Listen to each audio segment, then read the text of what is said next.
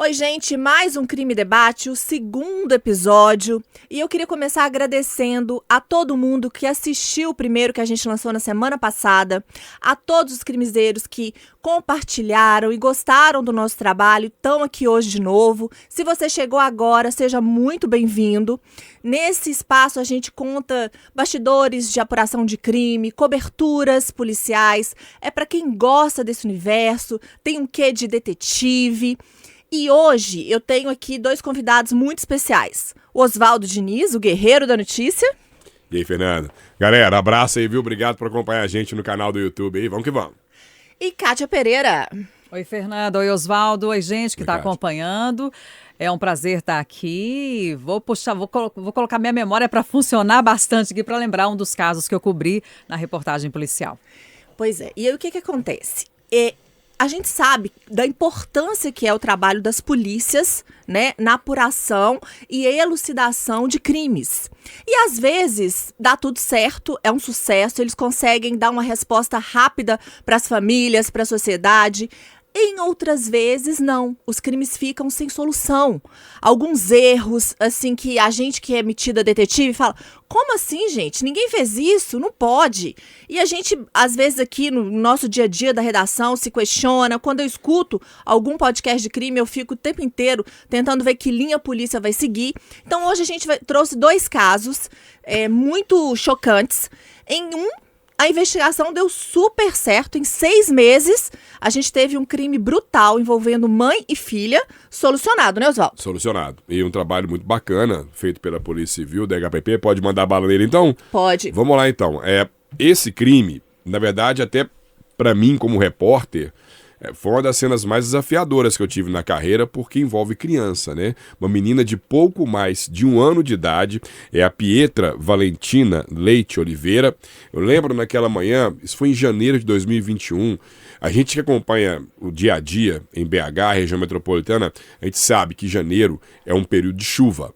E chuva é uma cobertura muito pesada emocionalmente, porque a gente vai, a gente vê a pobreza muito de perto, as pessoas perdendo tudo. Então, todo ano, toda virada de ano, tem uma cobertura de chuva pesada para fazer que extrai um pouco do, do, nosso mental, da nossa saúde mental, já desgasta um bocado. E emocional, e aí, né? E emocional, Kátia. E aí, além, da, finalizando janeiro, foi pouco mais de 21 ou 22 de janeiro, se não me engano, tá eu chegando pro meu trabalho, informação pra gente, um encontro de cadáver do que parecia uma criancinha. Quando a gente chega ali na BR-040, altura do bairro Olhos d'Água, na região oeste BH, perto da rodoviária, aquele pedaço ali, aquelas roupinhas, né? Quem acompanha a, a pauta sabe que quando ocorre um assassinato ou um encontro de cadáver, enfim, é, aquelas roupas ali, elas chamam a atenção. No assassinato, quando alguém envolvido com tráfico, é a bermuda florida, é o chinelo, né? É, é, aquela roupa característica. Quando é um trabalhador, é o uniforme da empresa. E aí, nesse caso, aquela roupinha infantil, um sapatinho desse tamaninho assim, Nossa, aquele pezinho. É uma situação que, que para quem vê de perto, não precisa nem ser pai ou ser mãe, como é o meu caso, e vocês que são mães ainda sofrem mais ainda com o que eu tô dizendo. E o, o que te acompanha no YouTube também. Mas aquela cena chocante, ela trouxe em quem estava ali uma sensação de revolta para a gente tem que saber o que está acontecendo. Porque naquele primeiro momento a Pietra, ela não tinha sinal de violência. Ela tinha sim uns ferimentos no corpo que depois foi confirmado que eram insetos que provocaram. E tinha uma carta. Naquela carta havia o nome de um homem e o endereço dele no aglomerado da Serra. Mas a mãe da Pietra, ela já estava desaparecida, ela já não era vista dois dias antes, sendo vista pela última vez na cidade de Conselheiro Lafayette. Estou falando aqui da Fernanda Caroline Leite Dias, de 28 anos. Então a mãe também estava desaparecida e, infelizmente, continua desaparecida. O caso foi elucidado mas os restos mortais dela, infelizmente, nunca encontrados. Isso foi em janeiro de 2021. Em abril do mesmo ano, William Rodrigues Assis, de 43 anos, ele foi preso na cidade de Conselheiro Lafayette. E aí sim, a gente vai citar aqui um belo trabalho feito pela Polícia Civil, pelo DHPP, o Departamento de Investigação de Homicídios e Proteção à Pessoa, na figura do Dr. Alexandre da Fonseca, que é um particularmente falando, nesses anos que eu acompanho a pauta policial, um dos advogados mais cabulosos Essa é a palavra. O cara é cabuloso. Para investigar, ele é cabuloso. Ele é tão cabuloso que ele, que ele saiu do DHPP porque teve ali uns problemas de ameaça, muito trabalho a fundo, que ali, por questão de segurança e tal, ele acabou sendo deslocado e, e agora ele tem a competência dele sendo feita em outro departamento. Mas naquela época ali, ele pegou esse caso. Lembro que no primeiro dia encontrei com ele quando a Pietra estava indo embaixo da, da 040 ali na, no viaduto. E foi um caso complexo porque o William, que está preso, que foi condenado a 43 anos de prisão, ele tentou desvirtuar a investigação. Primeiro tentou fazer a letra da Fernanda. Depois tentou imputar nesse ex-companheiro dela, do aglomerado da Serra, a responsabilidade pelo crime. Então foi, ele foi tentando desviar a investigação. A investigação foi muito ferrenha e, e, e, teve até uma certa rapidez na resposta, porque se a gente for pensar, é, o crime aconteceu em janeiro, o homem foi preso em abril, em junho ele assumiu. E qual é a motivação? Uhum. A Fernanda estava grávida do William, o William é casado em Lafayette, era, não sei como é que tá agora, sei lá, mas o William casado em Lafayette tinha uma relação extraconjugal com a Fernanda e quando ela contou para ele que estava grávida, ele assumiu que teria matado essa mulher e julgado o corpo dela no Rio, salvo engano, Paraupeba, entre ali com Lafayette, uma cidade vizinha, e por isso os restos mortais não foram encontrados. O que aconteceu com a Fernanda Pietra? também, que era casado, o marido mora fora do país e tinha Unidos. outros filhos. Exatamente. E, e o, o, o que aconteceu com a Pietra? A Pietra, ela dormia no carro, segundo o relato do William, enquanto ela, a mãe da, da Pietra Fernanda, contava para o amante que estava grávida dele. Ele não queria assumir, porque comprometeria o casamento. Ele, bem empregado, numa mineradora, formado em direito, né? A vida mais ou menos encaminhada. A reação dele foi matá-la e entupiu a menina de medicamento e depois deu uma pancada na cabeça dela. Dirigiu até BH e deixou a criancinha ali na BR-040. Antes né, disso, ele fez como o goleiro Bruno. Ele pegou o bebê e levou para a esposa. Isso, isso. É, Fernanda, deixou, que, exatamente, isso. deixou e o bebê. doparam a menina. Inclusive, a mulher também, a mulher dele também foi investigada. Né? No caminhar da investigação, hoje ela não está presa, mas ela também fez parte do inquérito, e como eu digo, um inquérito muito amarrado, muito bem amarrado. O doutor Alexandre conseguiu, primeiro, é, suplantar o desafio inicial de entender que não tinha ferimento no corpo, os ferimentos eram de insetos, até entender que aqueles ferimentos eram provocados por insetos, até entender a verdadeira causa mortes da Pietra, até entender, fazer o traçado, né? Porque ele veio de carro até de, de Conselho Lafayette até BH. Então, câmeras por rodovias. Ele foi levantando é, informações, dados, cruzando, conversou com, com o rapaz da Serra né, que, que é, que é o ex-companheiro da Fernanda, conversou com familiares da Fernanda. Eu lembro que nessa cobertura, quando a gente tentava acompanhar, a gente não conseguia falar com os familiares da Fernanda e também com o rapaz da Serra, eles não queriam conversa com a imprensa. Eles estavam numa condição que até levantava suspeita da gente, não de participação no crime, claro que não, uhum.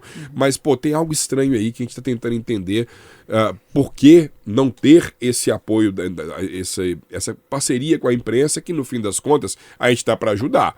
A gente está para levantar informações que de repente passem batido pela investigação, que de repente possam ajudar no próprio conforto da família, um desabafo, enfim, são situações do dia a dia da nossa profissão. E aqui ficou um pouco meio assim, pô, será que, que tem algo a ver, não com relação à autoria, mas com relação a perfis? Né? Uh, tanto da Fernanda uh, quanto do próprio William ou do rapaz, mas enfim, uh, passados alguns meses, o caso foi solucionado e passados alguns anos, eu acho que foi em 22, acho que no ano seguinte, se eu não me engano, condenação 43 anos de prisão para um homem que matou a, a amante grávida, a filha dela de pouco mais de um ano, eu fico imaginando como é que deve ser para uma pessoa dar uma pancada na cabeça de uma criança, né? Eu, na, minha, na minha mente isso não consegue entrar, né? E muito matar a mulher também não, claro que não, né? Mas uh, e está cumprindo isso, e tudo isso porque não queria assumir a própria libido. Porque no fim das contas, ele queria tchaca-tchaca. É, desejo. E aí, Exato. assim, é importante porque houve uma resposta para a família. É lógico que nada vai substituir a falta da Fernanda ou da Pietra para os filhos, para a mãe, para o pai. Mas houve uma solução. E é isso que a gente espera. A gente aqui, como é, imprensa que cobre, como repórter, como crimiseiro, a gente gosta de crime que tem solução. Que traga a sensação de justiça, né? De Fernanda? justiça, pelo menos isso. Agora, nem sempre acontece. Por quê? A gente tem um caso nacionalmente conhecido que aconteceu na cidade histórica importante aqui de Minas, Ouro Preto, Caso numa macabro. data emblemática, cheio de mistério. Kátia Pereira. Pois é, Fernanda. Eu cobri o caso Aline, Aline Silveira Soares. Ela foi morta na festa do 12, em Ouro Preto, uma festa tradicional. Isso foi em 2001. Imediatamente, quatro jovens eh, foram apontados como os principais suspeitos. O que, que acontecia?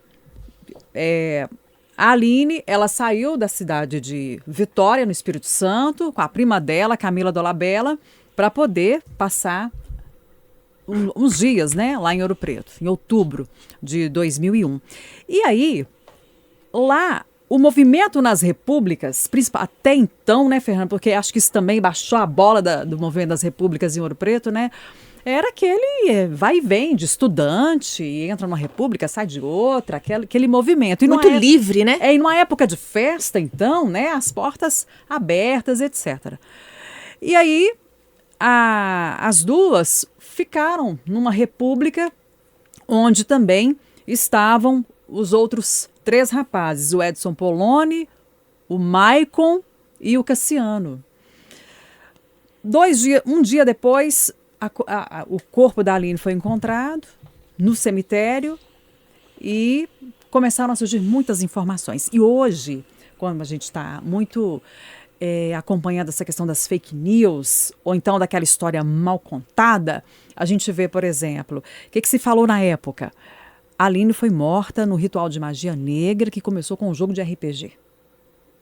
E o negócio do RPG também cai, entrou em evidência de O uma Ministério maneira que Público proibiu aqui a, a, a venda É. do jogo, tudo aqui em Minas. Foi, eu lembro, era só se falava nesse jogo. Os pais ficaram loucos. Exato. Magia obscura, né? Agora fala magia- uma magia obscura, né? É, cara? é.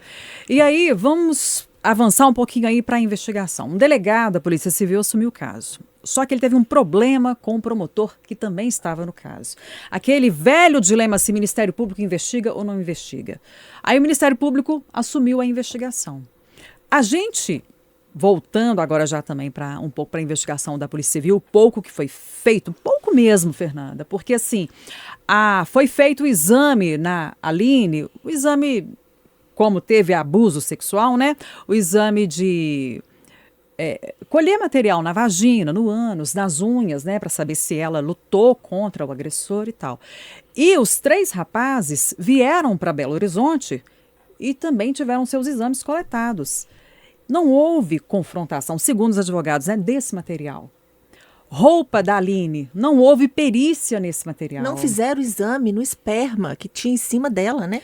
Foi Enfim, esfaqueada, né? Também que ela morreu. Várias facadas, Várias né? É, ela foi encontrada em cima de um túmulo, numa posição como se. Fosse crucificada. Exatamente, braços abertos e tal. Então, assim, a- foram vários erros e vários buracos na investigação que depois a gente viu mais à frente foram fundamentais para absolver os quatro jovens. A, a prima dela, Camila, e os três rapazes. Você cobriu o julgamento. É, eu cobri, acho que foram cinco dias de julgamento em, em, em Ouro Preto. E assim, é, facilmente dava, como eu acompanhei integralmente o júri, facilmente já dava para perceber é, qual seria a tendência, porque o jurado ele não pode ter dúvida, né, Oswaldo? Nenhuma. E as perguntas são muito claras. As perguntas são muito claras. Ele pode até confundir na interpretação, mas dúvida ele não pode ter. Pois é, então, e na dúvida, o que, que se faz, né? Se absolve é, os, os condenados. E assim, o- desculpa, os Acusado. Os acusados, né? É, que estão ali sendo julgados. Então, Fernanda, é uma, um caso que marcou muito por essa interrogação que fica até hoje. Inclusive, anos depois, tempo depois, acho que um ou dois anos depois, o Tribunal de Justiça confirmou a absolvição dos quatro rapazes. E nós ficamos pensando assim, gente, o que, que ficou da vida? Porque eles eram muito jovens. O que, que ficou da vida da vida deles. Que resposta que ficou para a mãe da Aline? Eu me lembro que quando terminou o júri, foi numa madrugada de domingo, que eu entrei na programação, dando resultado, sentença, etc e tal, que eu comecei a entrevistar as pessoas, eu perguntei para a promotora, teve um promotor, aí trocou, teve confusão também no Ministério Público. Eu perguntei para a promotora, e a senhora vai recorrer, doutora? Não, eu não vou recorrer. Agora eles têm que seguir a vida deles. Eu, eu assustei, eu tô assim, como assim? A gente sempre vê, né, Oswaldo? Um julgamento que tem um resultado é, contrário do que a, né, do, do que a acusação família, a é do que a acusação espera. espera e tal assim vamos recorrer nesse protocolo sabe eu fiquei muito assustada é, eu sei que eles eram do Espírito Santo acho que dois suspeitos é, eles estudavam artes cênicas na UFOP é, um desistiu do curso, voltou para o Espírito Santo. Voltou. Um, um que. É, um, o Edson, ele queria seguir direção teatral, estava ensaiando uma peça na época. Sabe o que, que ele contou na época, Fernanda? Como que chegou, se chegou essa história de RPG? Ele sabia jogar RPG, ele tinha material e estava tentando formar grupo, só que eles estavam trabalhando muito na época, envolvidos com outros projetos. O Michael, se não me engano, também queria mexer com música, então é. então eles estavam envolvidos. Eles estavam ensaiando etc. uma peça. Haviam fitas de gravações da peça que foram usadas é, pela polícia como se fosse é, coisa de ritual macabro. Exatamente. É, eles queriam sim montar um grupo para jogar RPG, Mas... só que só tinham dois dias que eles tinham conhecido a Aline e a prima dela, se é, eu não me engano. É, não dava e, tempo. ele a... falou que você tem que ensinar, demora pelo é. menos mais de uma semana para é. você montar um grupo. É. Não é uma coisa rápida. Então não dava tempo. Então, assim, se criou uma associação com RPG. É um, um ritual caso, satânico. É, ritual satânico. A mãe da Aline até hoje não tem uma resposta. Escreveu um livro e desistiu também de desistiu. procurar uma resposta. Ela falou que já sofreu muito. Né? Desistiu. Né? Acho que ela sabe que ela nunca vai ter, né? Infelizmente. É, e assim, até hoje ninguém sabe quem matou Aline Silveira Soares. Só quem estava com ela. É. Não jovem... necessariamente os quatro que foram inocentados, mas a condição em que ela foi morta, ela não estava sozinha. Claro. Estava com alguém. Não, e os é. quatro acusados apontaram uma pessoa que não foi é, investigada. Sim, não foi investigada e é mais um, um, um furo que a investigação apontou. O que eu percebo, Fernanda, é que com essa essa desavença, não sei se eu posso usar essa palavra, se é a mais adequada, mas esse embrólio entre a Polícia Civil e o Ministério Público na época, que isso prejudicou demais, talvez uma questão de vaidade, sabe, prejudicou demais a investigação, a ponto de e a imprensa toda em cima, porque assim, ô Fernanda, é é natural e é necessário, como o Oswaldo falou, que casos, todos os casos, né, Oswaldo? A gente dá aqui, infelizmente, é, a, a existem a, os homicídios por causa do tráfico de drogas e tal, que a gente noticia. Agora, existem outros casos, e infelizmente a gente sabe mais ou menos um roteiro. E a gente sabe que existem outros casos que intrigam muito mais. E aí é natural que a imprensa se debruce para tentar acompanhar aquilo. E eu fico pensando, na hora que você falou esse negócio da importância da gente acompanhar um caso, é como que foi importante a imprensa estar em cima e mesmo estando em cima, sabe? Não deu em nada. Não, é o que eu não falo. Falei aqui apontou no primeiro. Buracos, né? é, mas, apontou buracos, mas, mas só assim, apontou, né? É, e daí? Não, é o que eu né? falo, repito aqui no crime em debate aqui, porque as pessoas têm muito preconceito com crime, com quem gosta de acompanhar a investigação, com, a com quem é policial, crimiseiro, né? com a pauta policial. Gente, a gente é que dá voz para as famílias, a gente é que cobra, a gente é que dá visibilidade. Porque, querendo ou não, a gente não vive numa sociedade linda, feliz e justa. A gente precisa entender que existe o mal, como que o mal acontece, como é que os crimes acontecem, para a gente ficar cabreiro, para a gente ficar esperto, para a gente não cair em golpe, né? E é por isso que a gente está aqui. E a gente está falando, não é tirando do, do. Como é que chama? Do fundo do baú de não sei. Não!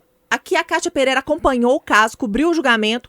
O Oswaldo acompanha a pauta policial há décadas.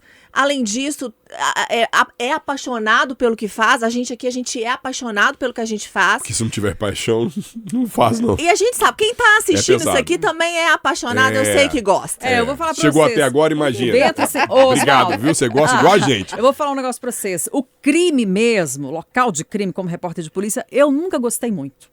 Entendeu? Eu pegava informação com a polícia. Mas a história... Eu não gostava de ficar vendo, não. Mas eu vou falar pra vocês, uma coisa que eu sou apaixonada é julgamento. Porque aí você revê a história todinha e você fica assim, o que que vai dar? O que, que vai acontecer? A sensação de justiça, sabe, Oswaldo? Eu tenho, eu tenho uma, uma, uma viagem com a cena do crime. E aqui, não, só. Que é meio, só, meio peritinho, só sabe? te interromper. Vamos lá, vamos lá. Aí você fica assim, no seu caso, por exemplo, foi um- um- uma investigação e um julgamento assim, tudo, né? no- vamos considerar que foi mais rápido, né? No Rio de Janeiro é mais Sim. rápido ainda, né? Sim. Mas o estado é pequeno, Minas Gerais é enorme, enfim. Sim. Enfim, mas aí a gente tem um tempo médio aí pro desen- desenrolar de um caso até ter uma conclusão, né? E muitas vezes você fica pensando assim, gente, como é que pode, depois de tanto tempo, e o tempo também prejudica a investigação, né, Fernanda? Não, se não fizer Não. nada nas- nos primeiros dias, primeiras horas, são assim, cruciais. É, e aí eu fico pensando, gente, como é que depois de tanto tempo, jurados que são escolhidos para poder compor ali aquele conselho, vão ter, como é que eu vou falar? Na memória, sabe? Informações tão relevantes e a comoção, a como, acho que a comoção também interfere no resultado, sabe? Claro, Quando a gente- passa, mas você tem ali informações técnicas no julgamento, né? Sim, e aí, assim, eu, gente, eu preciso encerrar. Vai acabar com gostinho de quero mais? Ai, mas o Oswaldo queria falar. Vai. Oswaldo vai falar. Fala, Vou, Oswaldo. vou concluir rapidinho. É que a, que a Kátia falou que a Kátia, a vibe dela é mais julgamento. É. Eu, dependendo do julgamento, eu tenho uma- me dá uma certa canseira porque estende demais o que deve. É, é conflito de ego e tal, mas eu concordo também que o julgamento ele, ele, ele instiga muito o repórter que está acompanhando ali para ver até a eloquência das pessoas, É. enfim. A cena do crime, ela me instiga porque eu, tô, eu, eu gosto de chegar antes da perícia. E geralmente chega porque a perícia, a perícia atende muitos casos, né? E aí você fica meio de peritinho, assim, sacou? Tipo, olhando o cenário, imaginando a direção da bala. Aí quando o perito chega, tira, você fica monitorando ali quantas perfurações, calibre, vai vendo as pessoas, câmeras. O- o- a cena do crime, ela fala muito. Mas fala muito. É. E ela fala silenciosamente. Porque você. Você entendeu o paradoxo? É. Você vai ver. É. Não é, ela não vai te falar, mas você vai ver. É uma fala visual, vamos dizer assim. E eu acho isso muito fascinante. Gente, é isso, é gostinho de quero mais, mas tanto a Kátia quanto o Oswaldo vão voltar aqui em outros momentos, porque são muitos crimes, são muitos julgamentos, muitas histórias que eles já cobriram e já participaram. E eu espero vocês também, continuando acompanhando aqui o canal do Patrulha Oficial. Vai lá, segue a gente, compartilha. Clica no sininho. É, compartilha com seu amigo que você sabe que também é fã dessa pauta policial. E semana que vem a gente tá de volta.